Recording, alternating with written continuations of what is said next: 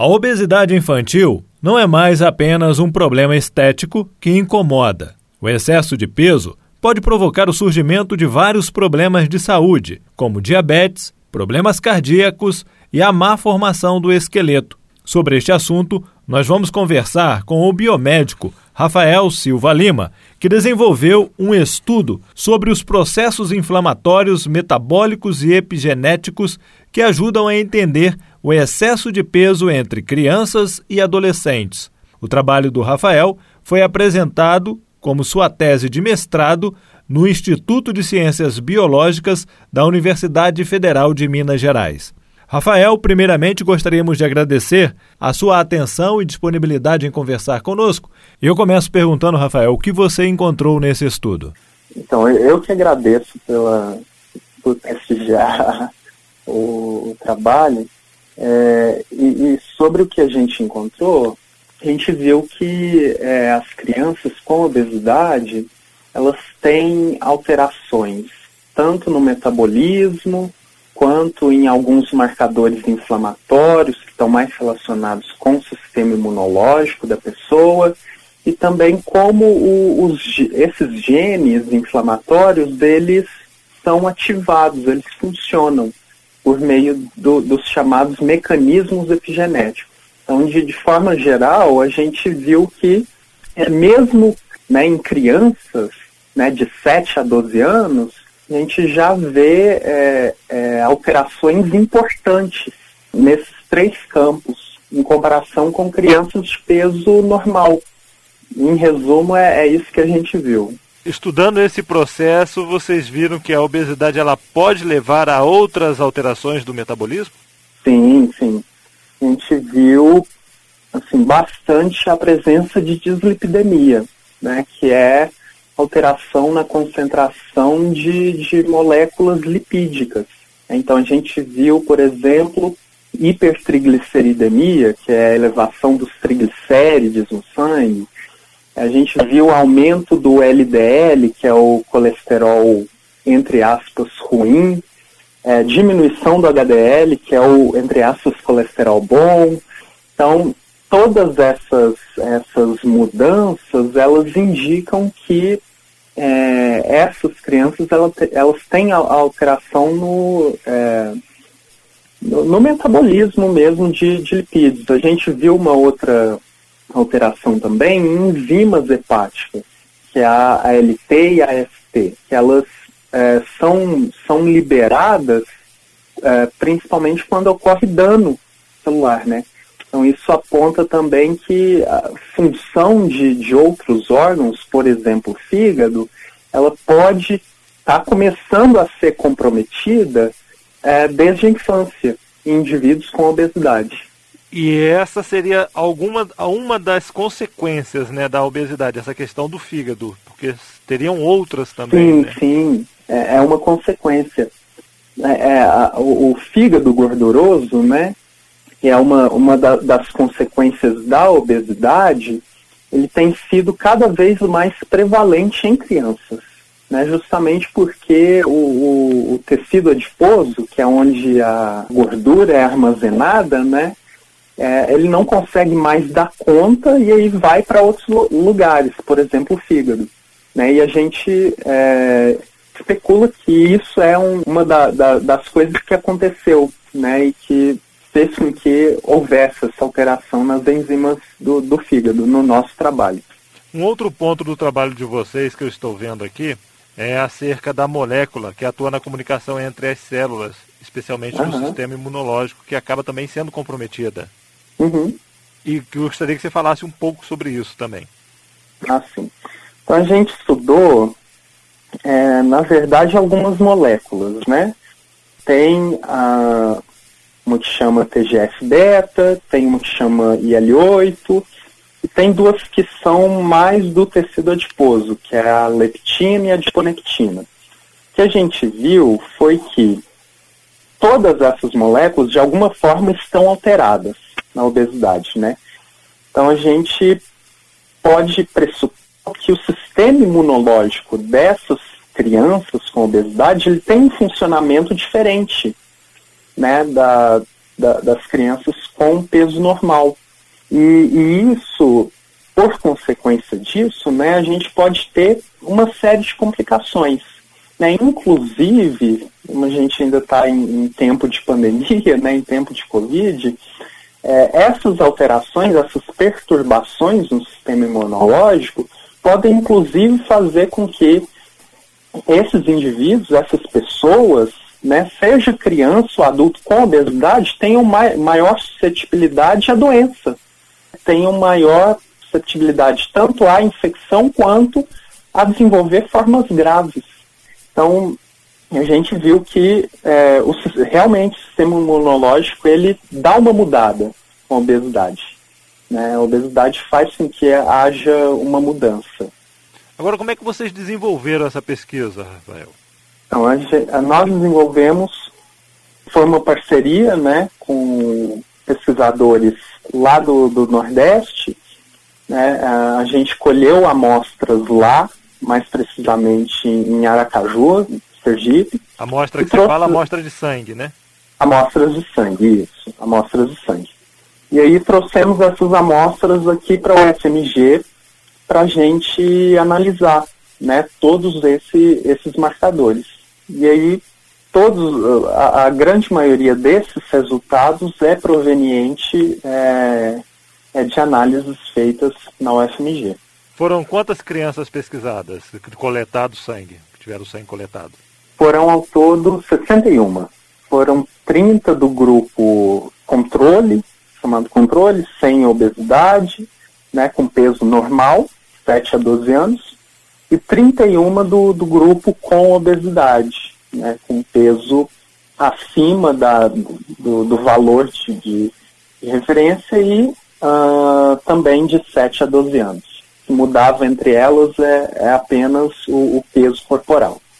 Você falou que dentro desse estudo mostrou que o sistema imunológico de defesa do organismo fica comprometido com a obesidade. E isso é irreversível até a fase adulta ou não? Pode ser mudado?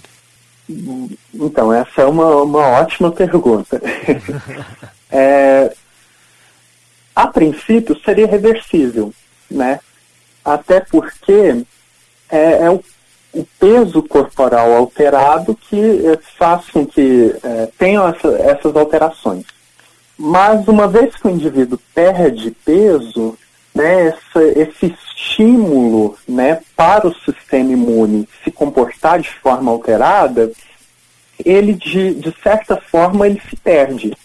E aí seria normal pensar que uh, o sistema imune voltaria então ao seu normal. No entanto, a gente sabe, por exemplo, que esses indivíduos com obesidade, né, uma vez que eles perdem peso, eles tem maior suscetibilidade também a, a ganhar novamente peso. E algumas pesquisas mostram que uh, a obesidade deixa, entre aspas, resquícios no, no sistema imunológico. Então, sistema imune pode trabalhar de maneira normal novamente, mas existe ali uma certa memória daquele, daquele, daquele peso corporal alterado. Ou seja, a grande questão então é se evitar a obesidade infantil. Exatamente. É, é exatamente esse ponto. A gente precisa evitar, até porque cerca de mais ou menos 80% de crianças com obesidade, elas se tornam adultas com obesidade. Esse, esse peso corporal, né, não de alguma forma é, né, tratado, né, seja com, com dieta, com, ah, atividade física, na, na, maioria das vezes é feito uma, um, um acompanhamento geral, né, é, são vários pontos da, da, da, vida do indivíduo que precisam mudar. É, se, se, esse acompanhamento não for feito desde, desde, desde o desenvolvimento da, da obesidade, desde o início, a gente tem ah, o, o, prognóstico também de que essa criança vai se tornar um adulto com obesidade. E aí a gente está falando de ah, não só mais da obesidade, né? A gente está falando também de, de várias ah, doenças como é, diabetes, como doenças cardiovasculares, que vão acompanhar esse indivíduo. Então, o quanto antes intervir, é melhor. Agora, a obesidade infantil hoje, Rafael, ela está mais ligada à questão genética, hereditária, ou à questão da alimentação? Então, essa é uma outra ótima pergunta. Em alguns casos, mas são raros, a obesidade ela é puramente genética. É, por exemplo, um gene que está alterado nesse indivíduo que vai fazer com que ele tenha uma suscetibilidade enorme a ganhar peso, ou que faça com que ele gaste menos energia, mas na maioria da, dos casos é uma condição que ela passa um pouco pelos genes passa muito por estilo de vida, né? Por mais, por mais que haja susceptibilidade, o estilo de vida dessa pessoa, aí alimentação, padrão de, de atividade física, se esse estilo de vida, se ele for obesogênico, né, se ele for promotor da obesidade, essa pessoa vai acumular energia, vai ganhar peso e pode desenvolver sim a obesidade. Então, é, na, na, grande maioria dos casos, são os, as duas coisas, os, as duas entidades, os nossos genes e o nosso estilo de vida, a nossa alimentação, que em sinergia vão é, fazer com que esse indivíduo ele tenha obesidade, ele desenvolva obesidade. O resultado do seu estudo chegou a te surpreender, Rafael? Bom, ele chegou a, a me surpreender tanto no, no, o que a gente encontrou, né? Por exemplo, essa questão do funcionamento dos nossos genes, que são os mecanismos epigenéticos, mas talvez a, a minha maior surpresa, sim, tenha sido ver é, alterações em crianças, né? Tenha sido ser, ser confrontado com essa realidade da obesidade infantil. Né? Por exemplo, a, a questão da dislipidemia, né? que é algo assim extremamente importante quando a gente está uh, ah, vendo, por exemplo, a, a, questão cardiovascular. Alta de triglicérides, alta de LDL, baixa de HDL, favorece, né, ou pode favorecer que esse indivíduo, por exemplo, tenha um, um evento aterosclerótico no futuro. Então, ver essas alterações em crianças me deixou assim bem alarmado e, e, e, e bem mais observador também, né? Tanto na minha prática é, de laboratório ou, ou, na clínica, e também observando as pessoas.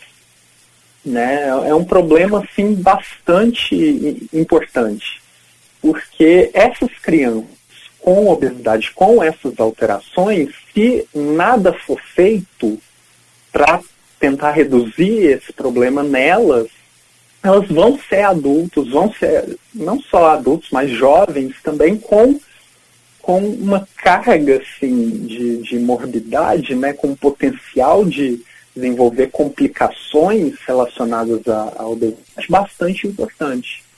E para isso é necessário um trabalho de conscientização de toda a sociedade, né, envolvendo pais, governos, entidades. Com certeza, com certeza. É, é um trabalho que, é, que permeia todos, o, todos os setores, né? seja o, o mais elementar, mais básico, que é a família, que é o núcleo familiar, quanto mais alto a nível de, de governo, a nível de legislação. Né? Então, é, é, algo que realmente precisa é, permear todos os setores. E o que te levou a realizar esse estudo, Rafael? Bom, é, primeiro foi o um interesse né, em, em, em, pesquisar sobre a, a, a obesidade infantil. E a gente tem muito resultado, muita coisa em adultos. A gente conhece mais a obesidade em adultos do que em, em crianças. E um, um segundo motivo assim, seria uma, mais pessoal. Porque eu, por exemplo, fui sempre muito magro. E eu tive um irmão meu que ele sempre foi gordinho. E aí eu ficava me perguntando, nossa, mas por quê, né? Se a gente é filho de mesmo pai, mesma mãe, por, por que que isso acontece, né? Por que que existe essa, essa variação entre as pessoas? Né? Então foram basicamente esses, esses os motivos. E encontrou a resposta? Uh, eu encontrei uma peça do quebra-cabeça. A, a, resposta ainda é, ela, é, ela é bem, bem mais ampla, bem maior. tá ok. Rafael, algo mais você gostaria de acrescentar? Bom, eu, eu gostaria de acrescentar que esse trabalho ele foi feito em, em conjunto, né? É, por mais que tenha sido a minha, a, a minha dissertação, a minha tese de, de, de mestrado, ele teve a participação de diversos pesquisadores, seja os pesquisadores lá de, de Aracaju, lá de Sergipe, quanto os daqui da, da UFMG. E aí eu queria falar também que todo esse trabalho ele recebeu uh, financiamento uh, governamental para ser feito. E aí a gente precisa ressaltar né, que uh, a gente precisa de, de, desse dinheiro uh, para fazer, de fato, a, as pesquisas. Então, eu queria agradecer a todos os pesquisadores é, envolvidos nessa pesquisa, bem como a, as agências de, de fomento que é, fomentaram financeiramente falando essa pesquisa. Ok. Rafael, mais uma vez eu gostaria de agradecer a sua atenção e disponibilidade em conversar conosco e desejar sucesso aí nos seus próximos trabalhos. Obrigado, obrigado, Jeff. Conversamos com o biomédico Rafael Silva Lima, que desenvolveu um estudo sobre a obesidade infantil. Jefferson Machado, da Rádio Difusora HD, para a rede Arquidiocesana de Rádio.